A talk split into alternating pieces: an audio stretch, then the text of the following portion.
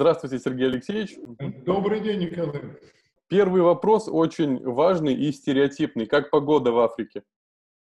Ну, э, вы знаете, э, можно сказать, что в наших краях погода тоже стереотипна, потому что, так сказать, у нас круглый год лето, но, так сказать, с небольшими, конечно, отклонениями от э, э стандартной температуры. Сейчас э, у нас формальная зима, поскольку это южное полушарие. Но если э, российской зимой здесь 30-35 градусов тепла, то сейчас ну, 25, 30, 32 где-то. Это у нас, э, это у нас как бы зима. Хорошо, спасибо. Теперь давайте поговорим о тех темах, которые сегодня являются на повестке дня, скажем так. А, во всем мире пандемия уже вроде как выходит где к своему завершению, где к новому витку. А что происходит в Африке? Ведь мы на самом деле ничего не знаем о том, как там проходит. Вы правы. Э, то, что выходит в средства массовой информации, бывает э, очень часто неполным, односторонним и тенденциозным, ну и по-своему противоречивым. Э, так сказать, еще несколько недель назад можно было прочитать такие алармистские комментарии о том, что Африку ждет катастрофа, что в тех э, санитарных условиях, которые здесь существуют, с тем уровнем медицины, который во многих странах существует, невозможно будет справиться с волной э, коронавируса, и, соответственно, прогнозы были самые пессимистические. В течение нескольких недель уровень заболеваемости остается крайне-крайне низким по сравнению с э, такими континентами, как Евразия, э, Северная Америка, Южная Америка. Надо сказать, что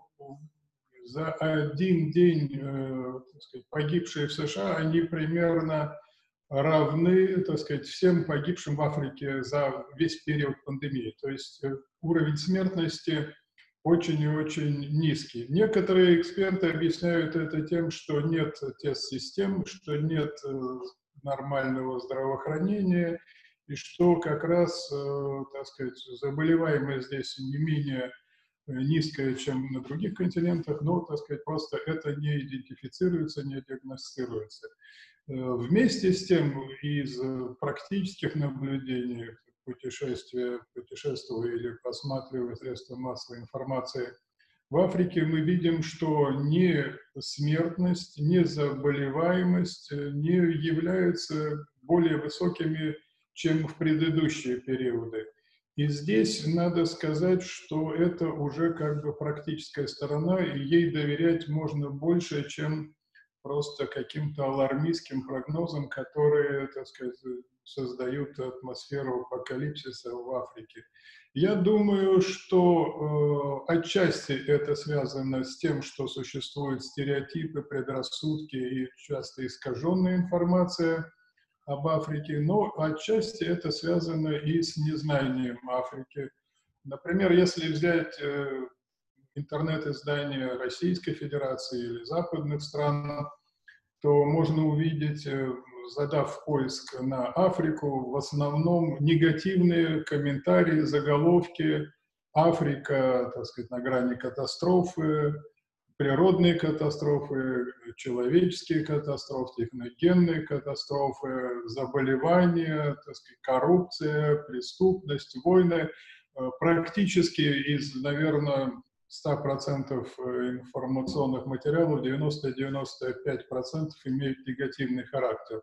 Но это, с моей точки зрения, отчасти отражает и незнание, но и тенденциозность средств массовой информации. Это же касается и заболевания коронавирусом. Э, много было пессимистических, критических прогнозов, но они не сбываются. Отсутствие э, такого уровня заболеваемости коронавирусом, оно связано, по всей видимости, и с тем, что здесь молодое население, значительная часть населения – это молодежь, а болезнь поражает в основном людей в возрасте.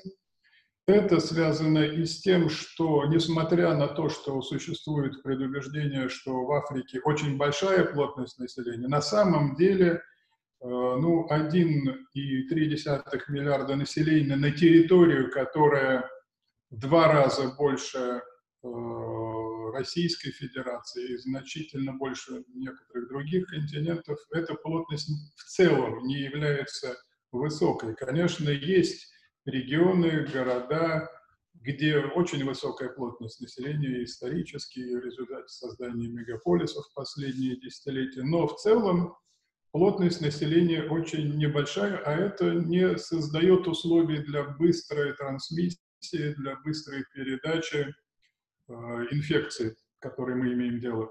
Коммуникации, которые обычно, так сказать, э, в том числе транспорт, э, служат средством передачи, коронавируса в Африке не такие плотные, густые, скажем, плотность авиаперелетов не такая высокая, как в Европе или Северной Америке. Э, помимо этого надо видеть, что, хотя существуют противоречивые мнения, все-таки климатические условия в Африке при очень высокой температуре не создают условий для быстрого распространения вируса. Хотя некоторые эксперты отрицают влияние климата, другие эксперты все-таки подтверждают, что высокая температура не дает возможность развиваться вирусу очень быстро. Ну и в целом, наверное, то, что вот иррациональное, интуитивное или подсознательное отношение к Африке как к континенту с гигантским количеством проблем, с неразрешимым количеством Э, проблем, которые здесь существуют, это тоже создает такое представление о том, что Африка э, переживает какую-то гигантскую катастрофу или стоит перед гигантской катастрофой. Я думаю, что если исходить из объективного реалистического анализа, надо видеть, что все-таки э, Африка поражена гораздо меньше коронавирусом. Так сказать, здесь также уже начались процессы выхода из э, различного рода ограничительных мер. Э, и надо видеть, что, э, хотя многие это отрицают, но, так сказать, местная медицина, она влияет, имеет уже определенный опыт. Если путешествуя по Европе еще несколько месяцев назад, не было никаких измерений температуры при выходе из самолета, то во многих африканских странах эта практика существует 5-6 лет, а это опыт борьбы с эболой, с различного рода тифоидными заболеваниями, с лихорадкой денге, малярией, которые, несомненно, присутствуют, которые создают жизнь и работу в Африке сложными, но и их нельзя переоценивать, потому что в конечном счете э, при очень высокой смертности эболы количество людей погибших, оно значительно меньше, несравненно меньше, чем гораздо более банальные заболевания сердечно-сосудистой системы, различного рода заболевания, связанные с диабетом, ожирением и другими заболеваниями, которые распространены в так называемых индустриально развитых странах. Это вот то, что я хотел бы сказать несколько слов о Э, коронавирусе и современном состоянии. Ну и хотелось бы выразить надежду, что все-таки снятие ограничений, оно является обоснованным, и через некоторое время э, сказать, у нас появятся возможности для того, чтобы каким-то образом, так сказать, возобновить все те коммуникации, транспортные сообщения, которые э, в настоящее время нарушены. Спасибо. Еще одна важная тема, которая стоит э, остро на повестке, это а, события в США, где а, ну, темнокожее население играет большую роль, скажем так. А, как-то рефлексирует ли африканское население по происходящим событиям и следит ли за тем, что там происходит? Э, в целом, Э, ну, так сказать, скажем так, э, есть чувство солидарности с темнокожим населением других стран, во многих странах Африки. Вместе с тем оно не принимает крайние формы. Помимо, конечно, э, рабовладений, последствий рабовладения в форме такого бытового расизма, есть э, достаточно критическое отношение к колониальному прошлому в Африке и, так сказать, достаточно критичное, э, критическое отношение к колониальным державам. Но и здесь пока до настоящего времени мы не видим каких-то эксцессов. Надо сказать, что во многих странах такие внешние последствия колонизации, как название стран, городов, они далеко в прошлом, Э, и буквально, так сказать, единственной столицей, которая сохранила имя так называемого колонизатора Браза де Саварняна, Саварняна де Браза, точнее сказать, это столица Республики Конго-Бразавиль, это единственная столица, которая сохранила имя колонизатора. Но и здесь, э, хотя есть критические голоса, вместе с тем есть и э, конголезцы, эксперты конголезцы, которые считают, что э, Саварнян де Браза не был таким ярко выраженным колонизатором, как это э, проявлялось в некоторых соседних странах, в том числе в бельгийском Конго.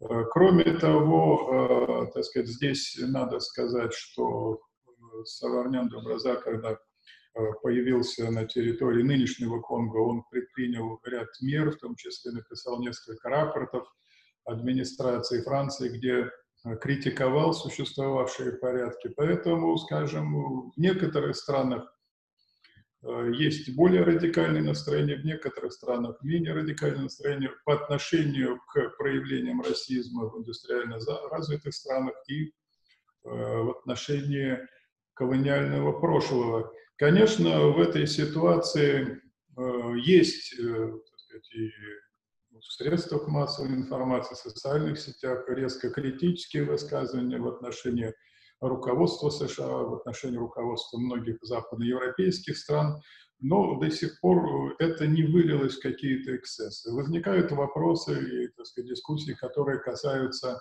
возвращения э, темно кожевого населения из западных стран в Африку, что, так сказать, несомненно, могло бы принести большое количество положительных элементов в развитии, в экономическое, культурное развитие этих стран. Но, так сказать, те опыты, которые были, которые были связаны с Либерией Бенином, они, так сказать, не всегда оправдали себя, поэтому э, надо думать, что эта тенденция не наберет большой силы в ближайшие годы. Как происходящая ситуация с коронавирусом, а, прочие современные а, реалии, как они влияют на культурную жизнь в стране? Замирает, развивается, что-то как-то происходит? Несомненно, э, большой удар в результате и самой пандемии и в результате мер по борьбе с пандемией нанесен и по экономической, политической, но и культурной жизни этих стран. Э, во многих случаях э, театры, различного рода галереи, различного рода культурные мероприятия были запрещены, они не проводились, а это означает потеря и тех небольших доходов, которые есть у представителей культуры в результате своей э, деятельности. Это касается закрытия кинозалов, концертных залов, галерей.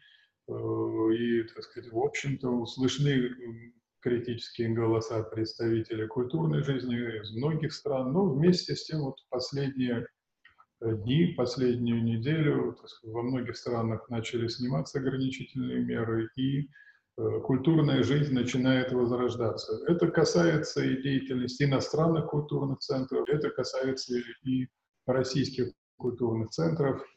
Семь из них э, в семи странах э, были вынуждены в большинстве случаев сократить свою деятельность. Мы не проводили мероприятия, которые были запланированы. Вот, ну, уже в последние недели мы провели э, в Конго Олимпиаду по русскому языку и литературе. Это юбилейная 30-я Олимпиада, которую мы здесь проводим, в результате которой э, э, выбираются наиболее талантливые молодые конголезцы, которые изучали русский язык и намерены изучать этот, этот язык в России. И мы отобрали шесть лауреатов, которые получат стипендии для продолжения образования в Российской Федерации с тем, чтобы стать преподавателями, профессиональными дипломированными преподавателями русского языка и литературы. Вот мы планируем начать и новые так сказать, мероприятия в самое ближайшее время, учитывая, что снимаются ограничения на уровне правительства Конго. А какие профессии, кроме учителя русского языка, выбирают э, африканцы для учебы в России?